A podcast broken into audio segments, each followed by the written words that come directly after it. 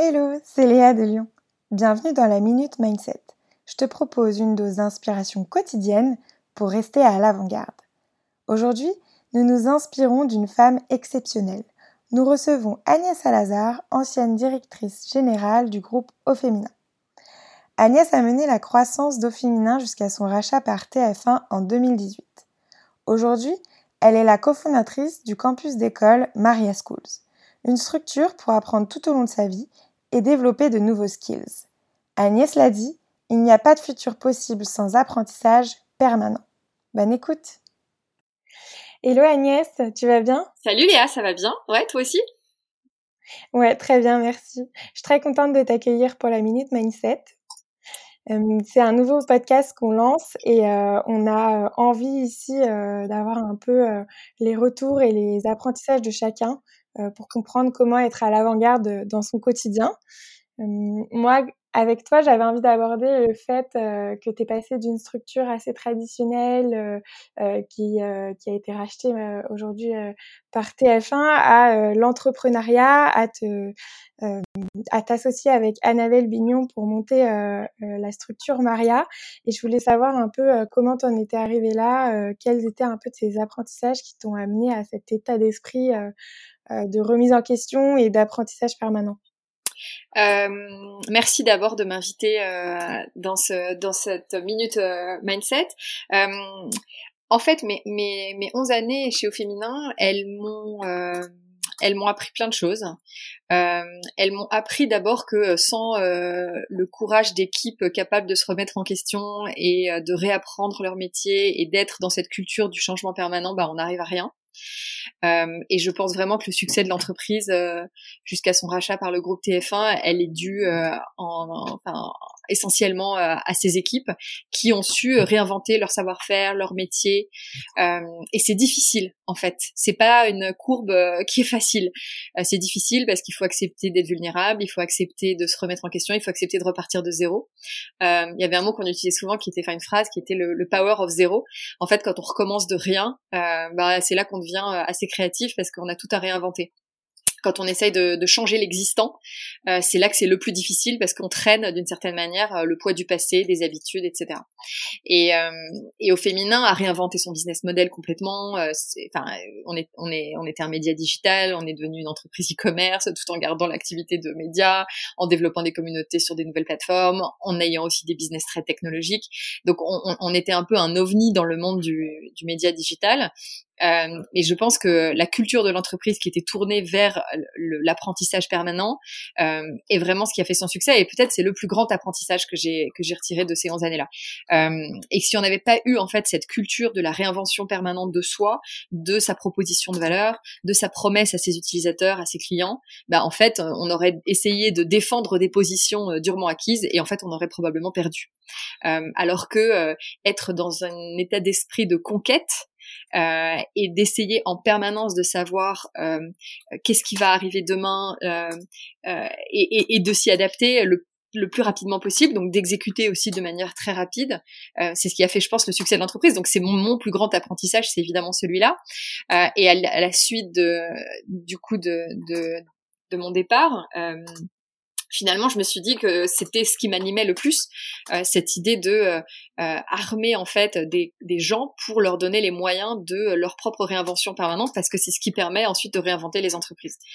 Et, et, quand on s'est rencontré avec Annabelle, on, on, on, a tout de suite matché vraiment là-dessus cette idée que finalement, moi j'ai eu l'impression de faire l'expérience de l'apprentissage permanent, mais j'ai jamais eu l'impression d'apprendre en permanence, parce qu'en en fait on trouvait pas de formation qui était vraiment bien.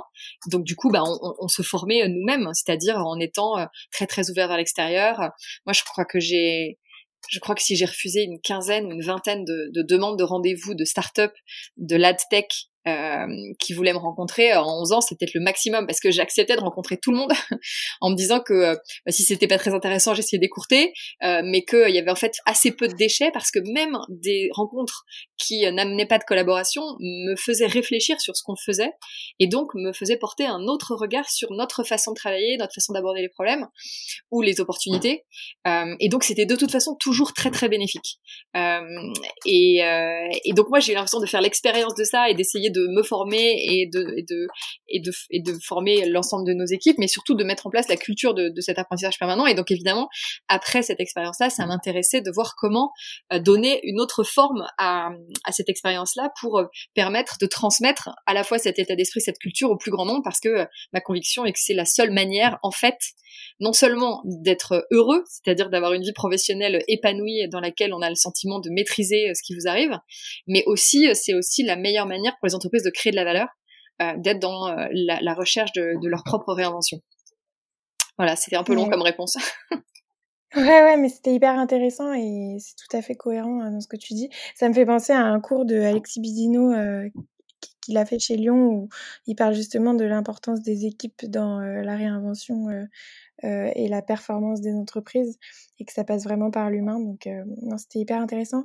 Et je voulais un peu tu l'as un peu dit, tu vois, par rapport à tes rencontres, etc. Mais comment ça s'illustre pour toi être à l'avant-garde et, comment tu fais en sorte de l'être et de le rester euh, euh, dans ton quotidien aujourd'hui? En fait, c'est, je vais répondre sur le sujet de l'avant-garde, mais aussi sur le sujet de, ma propre performance. En fait, je, je me dis que euh, une grande partie de ma propre performance est liée à ma capacité à être précisément à l'avant-garde, c'est-à-dire à être très très au fait et très très ouverte sur euh, sur ce qui se passe, sur les initiatives des uns et des autres, sur ce que ça nous apprend sur nous-mêmes. Et donc ma façon de l'organiser, en gros, est d'être dans la recherche de euh, de la meilleure euh, performance sur ce sujet-là aussi. Donc, quelle forme ça prend ben, En fait, en début de semaine, je repriorise toujours. Euh, donc je regarde mon agenda, je regarde si tout est important, tout est utile, est-ce qu'il y a assez de place qui est laissée euh, à euh, des rencontres, à l'innovation, à, au lancement de nouveaux projets. donc je, je, en début de semaine, je regarde la semaine qui s'annonce, enfin plutôt le dimanche soir d'ailleurs, je regarde la semaine qui s'annonce et je me dis ok, est-ce qu'en fait cette semaine, elle est bien organisée, structurée, de sorte que je dois bien, je place bien l'effort là où là où il doit être placé. Et ensuite en fin de semaine, parce qu'évidemment le début de la semaine n'a rien à voir avec fin de semaine. En fin de semaine, je regarde ce qui s'est passé et je me dis, ok, est-ce que en fait, tu as réussi à euh, euh, ce que tu voulais faire? C'est-à-dire où est-ce que ça a bien marché, où est-ce que ça n'a pas bien marché, euh, où est-ce que tu, euh, tu en fait t'es laissé complètement engloutir et t'as pas réussi à euh, relever la tête pour en fait être là où tu dois être? Donc c'est un peu cette quête permanente de de, de la meilleure performance, enfin du, du, temps alloué au, bon endroit. et sur le sujet de l'avant-garde, c'est évidemment beaucoup beaucoup d'ouverture à l'extérieur, donc beaucoup de rencontres, euh, et, et, aussi peut-être de tirer les fils.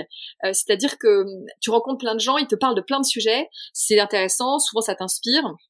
Mais en fait, tu peux pas euh, tout poursuivre hein, comme piste. Et donc il faut choisir et il faut il faut tirer les bons fils. Il faut te dire bah voilà telle personne, tu rencontres telle personne, te raconte ce qu'elle fait, te parle d'une ou deux personnes et tu te dis bon bah ok dans dans l'ensemble de ce qu'elle m'a dit, qu'est-ce que je retiens, euh, qu'est-ce que je transmets et à qui? Comment tu fais pour en fait ne pas être le seul dépositaire de euh, cette inspiration que tu as reçue euh, ou euh, de en fait toutes ces nouvelles idées qui arrivent et que ça reste pas chez toi, mais pour les retransmettre ensuite toi à tes équipes, à des partenaires, à d'autres et donc de pas rester de pas être le finalement le réceptacle de d'idées nouvelles ou d'opportunités ou de nouvelles rencontres, mais au contraire d'être une sorte de de transmetteur pour que en fait ça arrive chez toi, toi tu tires les bons fils, enfin en tout cas ceux qui, ceux qui te paraissent intéressants, et puis surtout tu redistribues euh, aux autres, et de la même manière tu te nourris, euh, tu te nourris aussi de ce que les autres vont pouvoir t'apporter aussi comme euh, comme bonnes idées. Euh, donc je, dirais que ouais c'est vraiment dans cette idée de de, de performance, quoi, c'est-à-dire de de à quoi ça sert, pourquoi on le fait, et comment on fait pour aller au bout, et que ce soit utile dans cette dans la recherche d'utilité. En fait, parce que pour, parce mm. que finalement simplement s'informer, tu vois, être au courant de plein de choses. S'il n'y a pas une utilité euh, derrière, pour moi, c'est c'est de l'inspiration, c'est intéressant, mais euh, je focus quand même beaucoup sur ce qui est utile. Ok, ouais faut faire le tri, faut avoir du recul. Euh, exactement. Et, avoir bien en tête ce qu'on a envie de. Ouais, exactement. Et puis laisser toujours tout ouvert, c'est-à-dire ne jamais fermer de porte, toujours te dire que même si aujourd'hui on n'a pas une collaboration à monter ensemble, peut-être demain oui, euh, et peut-être qu'un tel va t'amener un tel. Le, le, le, pouvoir des réseaux et des communautés, il est colossal. On le voit bien chez chez Lyon, mais je le voyais aussi avant beaucoup euh, chez Au Féminin et dans la communauté de My Little Paris aussi. Le, le pouvoir des réseaux et des communautés, il est il est énorme dans l'inspiration que que ça peut donner et aussi dans euh, euh, dans le fait de, oui, d'apporter cette avant-garde qui est nécessaire à, ne serait-ce qu'à la réflexion pour se projeter, quoi. Ouais. Et, par rapport à ça, quel conseil euh, tu donnerais à nos auditeurs? Euh, sur le sujet de l'avant-garde, précisément, tu veux dire? Ouais, et puis aussi de, de se laisser les portes ouvertes, d'avoir euh, un peu ce, ce, comportement d'aller vers les autres et en même temps de savoir faire le tri dans, dans, tout ce, qui peut, ce que ça peut t'apporter. Ouais, peut-être je dirais que la première chose, c'est euh, de choisir pour qui et avec qui on travaille. Euh, parce que c'est quand même là qu'est la première source d'inspiration et la première source d'idées nouvelles, etc. Je pense que, enfin, moi j'ai eu la chance vraiment de travailler pour des gens qui qui m'ont énormément euh, forgé, enfin m'ont appris énormément de choses. Euh, et en fait, les gens pour lesquels on travaille, avec lesquels on travaille, qu'ils le veuillent ou non, ils ont quand même ce, ils, agissent comme un modèle. Ils, vont te former. Si en fait tu es managé par quelqu'un qui est euh, dans le care, la, résilience, la persévérance, le courage et, l'empathie, ben toi-même, il y a de fortes chances que tu deviennes aussi comme ça. donc je trouve que en fait, choisir les gens avec lesquels on travaille et, et pour lesquels on travail, c'est super important. Euh, et dans la recherche en fait de d'inspiration et de et d'être toujours à l'avant-garde, je dirais que en fait c'est c'est bien de ne jamais euh, partir avec des idées préconçues quoi.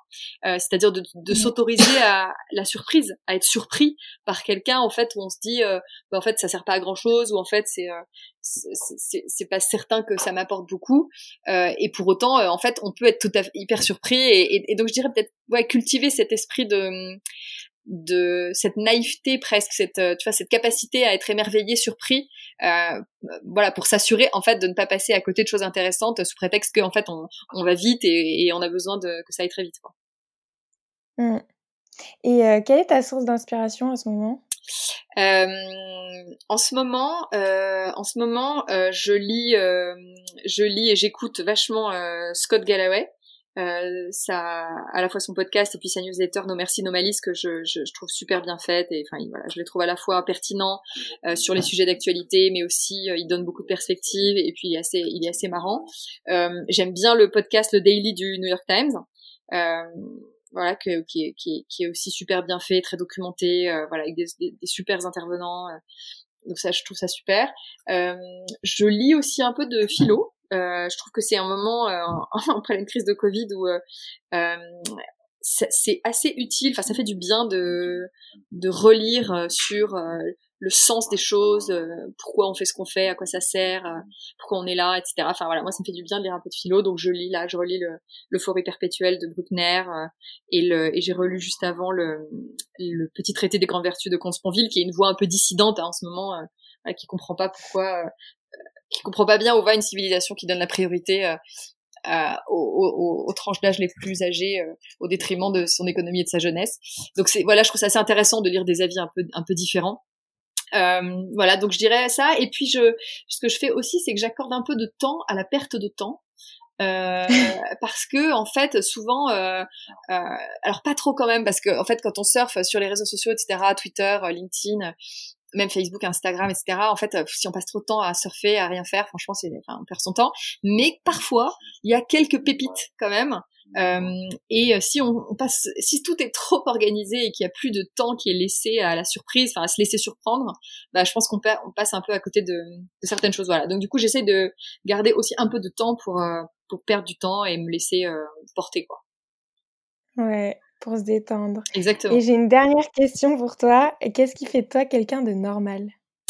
Et qu'est-ce qui fait de moi quelqu'un de normal? Euh, Eh ben, écoute, je, je rate euh, une mousse au chocolat sur deux. Euh, voilà, ce qui est quand même assez dingue parce que c'est le dessert euh, le plus facile à faire. Ah Mais euh, la leçon que je tire de ça est que euh, probablement je rate, enfin même d'ailleurs à chaque fois que je rate, c'est parce que je vais aller trop vite. et donc ça m'apprend des choses aussi sur moi en fait. et donc je voilà, donc ça, la, leçon que je tire c'est que il faut porter quand même une attention juste pour que même les choses les plus simples soient bien faites. Et euh, quand on n'est pas dans la, quand on porte pas une attention euh, à ce qu'on fait, eh ben on fait pas bien. Voilà. Donc euh, donc, j'ai de la marge de progression sur la mousse au chocolat et plein d'autres sujets bien sûr. Yes, encore un bel apprentissage. Voilà. Bon bah merci beaucoup. C'était trop bien de t'avoir pour ce petit échange et je te souhaite plein de bonnes choses et je te dis à très vite. Merci Léa, à toi aussi bientôt. Salut. Salut.